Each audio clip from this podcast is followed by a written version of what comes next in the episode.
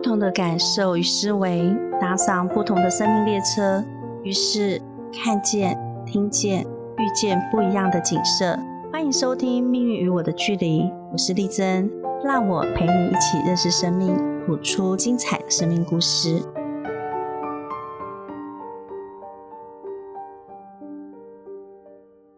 欢迎收听灵异聊天室，我是小慧。嗨，我是丽珍。今天呢，我要继续来挖宝，因为上 因为老师有太多太多的故事要跟大家分享了，所以今天呢，我想要问一下老师，对哪一个故事特别有印象？嗯，就是我想起我曾经知上一个个案呢，嗯，她说她老公每次喝醉酒都会叫一个人的名字吓她，因为他会装鬼神。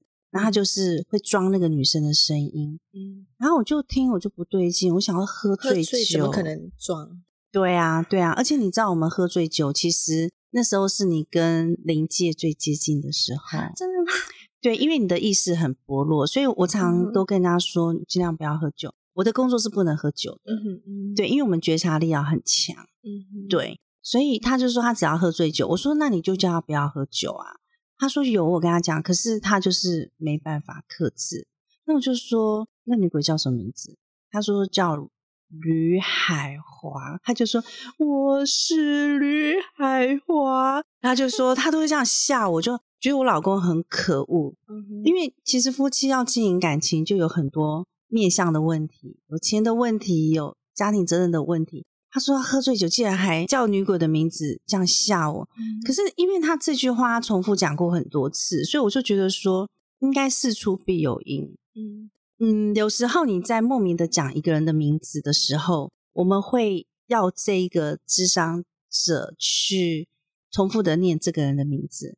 可是这个个案他没有办法，所以我就跟他女儿，因为他是他女儿介绍他来的，所以我就跟他女儿说：，哎，你妈常在讲你爸爸。”以前喝醉酒的时候，都会叫一个女鬼的名字，所以这个女鬼的事件啊，你来处理。就那女儿就来啦。老师，我想我想要先问一下，这个故事是为什么这个学生他会突然间提起这件事呢？是什么原因让他提起这段故事？嗯，这个是因为女儿先来智商，女儿她那时候来智商的原因是跟妈妈的关系不太好，可是我们看妈妈其实对她蛮好。那当然，智商过程中才发现，哦，原来他们是单亲家庭，然后妈妈那时候就是要养家，然后又要赚钱，所以每天忙里忙外的。那忙里忙外过程中，就很容易气急败坏嘛，对他讲话口气或要求就会比较多。所以他明明妈妈很爱他，他跟妈妈相处的时间蛮长，可是他心里却对妈妈有很多 murmur。那这女生就先来上课，上了课之后呢？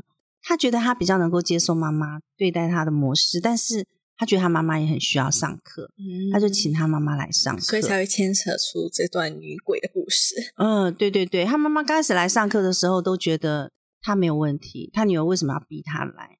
但是上了大概三堂课之后，他才知道说，哦，原来他每次上完课，即便他噼里啪啦抱怨一大堆，可是回去都有舒坦一些，因为我们的课程是四个小时，对，所以他妈妈刚开始是没有办法。就是被问一些问题，只有说，嗯，呃，你们曾经年轻的时候发生过什么事？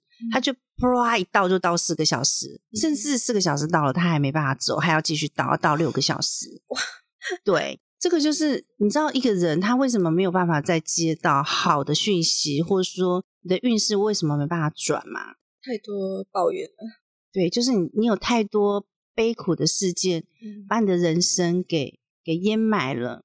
就有些人这样久而久之啊，他这就会形成肿块、肿瘤，最后变成癌症。所以他妈妈到第三堂课之后，才能够好好的，就是透过我问他一些问题，他能够好好的慢慢、慢、慢慢的讲。嗯那有一次就讲到他离婚的原因，离婚的话一定是对方有多可恶嘛，所以才会离婚嘛。所以我们就要听他受了什么委屈。讲着讲着，他就讲到她老公不但在金钱上面的责任感不够强大以外，再来就是还会还会装鬼吓他，对，他就觉得他身心俱疲，已经不是钱的问题了，还有就是他感受不到被疼爱，所以这个之后，那个女儿代替她的妈妈来上课，嗯，然后就就有跟那个林做了什么沟通吗？有跟他做沟通，也就是说，那时候呢，我们只是要让他去解开这个谜：为什么妈妈每次都讲这个女鬼？每次每次都讲。那我还问他妈妈说，她的名字怎么写？他会跟我说，他说双口吕，海洋的海，中华的华。我想说，你怎么还？你老公有跟你讲怎么写吗？他说没有。我说那你怎么知道？他说我也不知道，我就是知道，就这样。所以我就跟他女儿说，那你就叫吕海华，你就反复叫。你记不记得那时候你在讲诅咒？我也是跟你讲，就是要反复念那个字。对，所以其实语言文字串哦，我们的语言文字串它可以连接很多，甚至可以穿透时空背景，很奇妙吧？对对，好。然后呢，他就叫吕海华，吕海华，吕海华，他大概叫十声。他就说：“老师，我看到清朝，好像他在一个青楼女子，她是一个青楼，她在青楼工作。然后我就问他说：‘妈妈每次在讲的是不是？’好，他就照我的指令问他，嗯，他说是。然后我们就说那时候发生了什么事？为什么爸爸每次喝醉酒都会叫你的名字？嗯，然后他就说，曾经他们在那个朝代的时候，爸爸跟他是有交往。那有一次她怀孕，但她摔跤流产了，可是她没有跟这个男生说。那这男生呢？他有一天他来跟他说，他要跟他分手，他结婚了。他说为什么？我们不是也在交往吗？他就说，因为我的女朋友怀孕。他说：“可是我也曾经怀过你的小孩啊，为什么不是娶我？”嗯，然后这个男生就跟他说：“啊，你在这个地方工作，我怎么知道小孩是不是我的？”那这女生就很伤心很难过。然后后来就是去投海，那这个都是我那个学生他口述给我听的嘛。好，他就讲着，他就说：“哎，老师，那我想到有一次我爸爸骑着摩托车载着我们三个小孩经过一个海边，他就突然呢很疯狂的往海边跑去。嗯，然后我们一直在叫。”爸爸，爸爸一直叫他爸都没有回头，他就把衣服脱掉在那里游泳。然后他们就一直叫，因为他很怕他爸爸就是会被大海冲走啊什么之类的。后来他爸爸回来的时候，他看他爸爸背后有点血，就好像那种被抓伤的血。然后就说：“老师，那你觉得这件事跟他们有关？”好，因为其实我们在对话的过程中，我们头脑都是清醒的，不像人家就是催眠哈，好像意识蛮薄弱的。我们头脑都非常清醒，而且我们电灯都很亮。嗯，对。那我就说，那你问他，那是爸爸这件事情跟他有没有关系。好，他就说，诶，那我想问问，上次我爸爸他很疯狂的跑到海边去，然后后面上来还有点血，那次跟你有没有关系？他说有，对，是我把他拉来的，他是这样讲。所以你看哦，有些人他会莫名其妙做一些事情，对，有一种莫名的你讲不出来，有一股力量，对。然后他就说，我说那你问他后来为什么又放爸爸回来？他说：“他那次本来要把他带走，他就说那个女鬼就说，因为哦，我这样子会违反天律，对我也不好。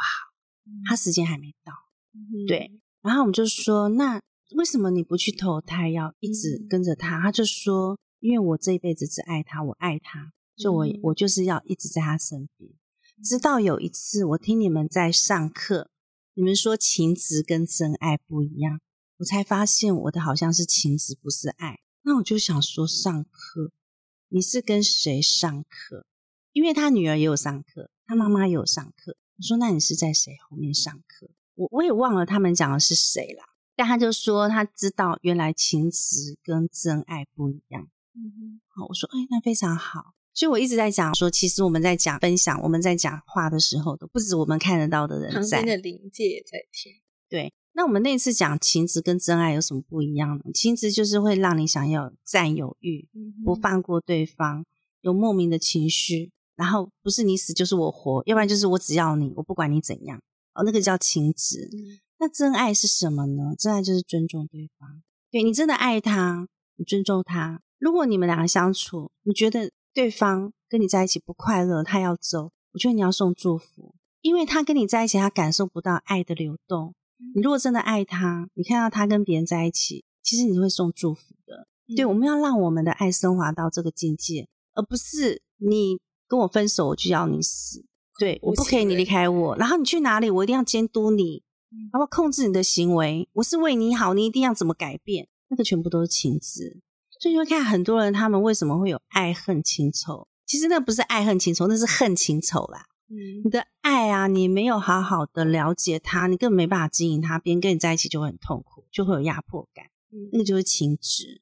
所以情执不止展现在情侣身上，感觉上母子还是家长跟孩子上也会有这样子的问题。对，爱情、夫妻之情跟亲子之情上面都有情执。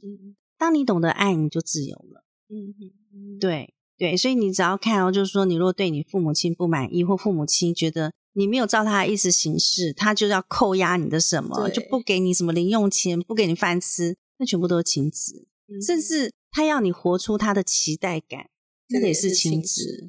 对对，所以这女生就说，这女鬼就说，直到那次之后，我才发现原来我的是情执，不是真爱。因为我很爱他，然后我都没有去投胎，我一直追随着他，不管到哪里我都跟着他。我以为这是爱，但后来我才知道这不是爱。对，他花了这么久 才终于理解。对啊，那他有愿意去投胎嗯，就是听完他学到了这件事情。重要是有没有宽恕？嗯，他有没有宽恕？有。后来我们就问他，当然我们也很好奇嘛，我们就说你怎么会去青楼工作呢？他说他想要在青楼找真爱，因为他想要爱情。但我们说，可是青楼就是一个比较复杂的地方啊。对啊，我说我们说，如果你真要找爱情，你应该要到别的地方。他说我不知道，没人教我啊，因为只有这边男生比较多。对，所以你看教育有多重要。对，其实每个人都渴望爱，可是你懂不懂得爱？你懂不懂保护你自己？你在找真爱之前，你有没有先懂爱？然后你懂不懂在哪里才能够遇到跟你同频的人？你在那边，别人就不会把你当成正常的女人看待嘛。所以到后来的时候呢，他就说：“那他知道了。”我们就说：“那你如果真的你来世你要找到真爱，你要自己要学会经营爱。”好，那我们后来就跟他谈的就是，你如果想要学习没关系，你随时都在我们旁边，没有关系，我们常在上课，对，跟着我们没有关系，就这样，然后最后就获得就是宽恕和解嘛。很奇妙的就是那个女学生呢，我隔一个礼拜看到他的时候，然后我们不期而遇，他说：“老师，老师，我跟你分享一件很奇妙的事。”他说：“我爸爸竟然跟我说他要戒酒。”突然间，突然间，他说：“对。”所以我们说怎么会这么？这么妙，他说他从来都没有说要戒酒，就在这调理完的一个礼拜，他说他戒酒，而且说戒就戒。哇，所以他已经完全断掉了吗？听说对。然后前几天我遇到他，还是他他爸还跟他说他戒烟哦，开始连烟都戒了。对对，所以人会有一些很奇怪的习性啊。其实这不全然是他的习性，有些就是上一代，或者是他之前跟谁有恩怨，所以对。对对，就会有那个。哎，小慧，那我有点好奇，因为你之前，我记得我采访你之前，你曾经跟我说，你觉得当人很辛苦，以后不要再当人。然后我们已经录了几集了吗？你现在还会有那个念头吗？嗯，我我没有排斥不当人了，可是我觉得说，嗯，我也不想要决定这件事情，现在先先放在这边。哦，了解。我只是让你 觉察看看，就是说，你觉得你那个情绪是不是那种想法，是不是有比较薄弱一点？就是可能没有像以前那么强烈，觉得说哦，一定不要当人。可是现在可能就是就觉得说，先过好这辈子再说。哦，了解了解，所以有点薄弱了吧？那种可能有啦，可能可能就不会觉得这么就不会觉得有这么累的感觉，因为我觉得我现在会比较。就是往好的地方看，可能也不要一直觉得说我自己活得很累，因为我觉得其实我的人生其实很多值得开心的事情，也有很多让我觉得自己很幸运的地方，所以其实也没有活得这么累啦。了解了解，你看我一直强调有没有那个感觉吗？比较薄弱，其实就是在看你有没有在进步。嗯，有些人他没有办法一夜一下就翻盘，说哎，我现在再也不会怎样。但是你要看你有没有持续在进步中。对，所以我感觉现在可能是变得比较。想法会比较开阔，而且我不会一直觉得说自己活得很累。了解了解，哎，那你还有什么改变吗？因为我记得你那天好像跟我说你喜欢手作调手作品嘛，保养品嘛。嗯。然后我记得上次你还跟我说，有一天你跟我讲说，哎，老师，我开始有点动力了。哦，对对对，因为之前呃，老师在跟我说，我可以就是可能可以。就是开课还是什么之类的，可是那时候我就跟老师说，我觉得我自己还没准备好。嗯嗯，对。可是我现在就觉得自己很有动力，就觉得说现在已经准备好了，然后可以就是开课，可以去教大家怎么做，或者是跟大家分享。了解了解，所以你看啊，这就是进步啊！怎么会在这么短的时间内开始有了动力？对，然后想法有改变。对，所以我跟你讲，灵异聊天室啊，这真是一个很好的节目。就是你还了愿，对。然后其实我们讲说，我们在谈这个节目的时候，不是只有我们活着人在听，连后面的主灵他们都在听。嗯。当他们情绪不再那么的执念的时候，哎，你发现他自由了，你也自由了。对，然后我觉得，因为你刚刚讲的这个喝酒的故事，也让我联想到我自己亲戚，嗯嗯，身上也有发生过这样子的事情。就是呃，我的亲戚呢，有其中有一个，他就是因为他不知道为什么就是酗酒，嗯嗯，就可能呃，我听我的妈妈说，就是可能是因为他生前，因为他现在已经去世，他生前是有一次他年轻的时候，他载着他的女朋友，嗯嗯嗯，呃，可能。开快车还是什么的，然后就遭遇车祸，结果他的女友就过世。嗯，所以可能他活在愧疚之中，所以他之后就算他结婚了，他还是一直酗酒，酗酒到后来就呃肝硬化，然后英年早逝了。哦，所以我在想说，就是可能也是有一些执念在，所以才会造成他一直喝酒喝酒，而且可能他家人也是有劝他，可是他却没有听，就是听不进去。了解，像这种个案呢，算是一个蛮。嗯，意外嘛，对不对？你看，喝酒跟死亡连接在一起。其实你要去探讨他的话呢，你可以从他家族里面去探讨，在他们之前那一代，可能也曾经发生过喝酒、开车死亡。那人会出车祸，都跟沟通有关系。对，那我刚刚说，你喝酒的时候，其实外灵最容易入侵。嗯那他后面他为什么会一直喝酒？因为除了我们说，对我们除了说阳界，就是我们在阴阳界嘛，阳界就是我们没办法面对，我心情不好，我会去想喝它。但是在阴界里面，就是说在那种呃灵界里面啦，就会有一个力量让他喝酒，让他没有办法断除那个瘾。对，所以其实人要怎么样去抽离你的命运？如果你现在觉得你的命运不好，我常说算命其实没有办法改变你的命。你真的是情绪调理，在你要有什么，你要有智慧去判断这个我的家族发生什么事，我要怎么样不要复制他们的家族模型复制？对，然后再来你怎么样去行功立德，做利己利人的事？那我常常强调，一定要先利己，因为你没有利己，你根本没办法利人，你根本就不知道怎么样才能够帮助别人，你最后你就会变成帮助失败，然后就会变成加害者、受害者、加害者、受害者，然后一直在恶性循环里面。对，最后你还觉得说，我这么为他，我这么挺他，我怎么人生会这样？其实你为他挺他的，那有些是情执，并不是真爱。嗯，对对，又回归到主题，就是情执。对对对，那你今天针对这个卢海华，听起来很恐怖，但其实并没有很恐怖吧？对啊，我觉得其实没有很恐怖，因为我发觉到很像很多，就是那些祖灵吗？还是这些可能跟在我们身后的灵，其实他们。就是有一些执念，所以才会一直跟在你旁边。那如果你发觉他们存在，也不需要害怕。那如果你肯诚心的面对这件事情，解决这件事情，其实他们也其实是很愿意原谅你。因为从你分享的故事，感觉得出这些灵，他们不是真的就是想要害你啊，还是什么？就是就算是你以前跟他们有恩怨，但是如果你现在愿意面对他，跟他诚心的道歉，他们还是肯愿意原谅你，放下，还有。可能去投胎之类的，所以是不止对你自己好，对他也好。所以就是这个故事，你这样听起来，你会不会发现很多事情就是感觉是灵异事件很恐怖，但其实就不灵异？没错，我是这样觉得。对对，好啊。那我们今天的故事啊，我我今天就分享到这里。那我要谢谢卢海华愿意让我分享他的故事，然后同时借由卢海华的故事，让更多人知道什么是真爱，什么是情执。那祝福卢海华，如果再来投胎的时候，他可以投胎到智慧的家庭，或是说他能够遇见他的他的真爱。对，嗯，也希望迷惘的大家听了这这段录音呢，能够有所启发。对，好，那我们今天节目就到这里喽。好，谢谢大家，拜拜。感谢你收听《命运与我的距离》。如果你期待我们的节目，欢迎点选订阅，让我在夜晚陪你一起搭乘不同的生命列车。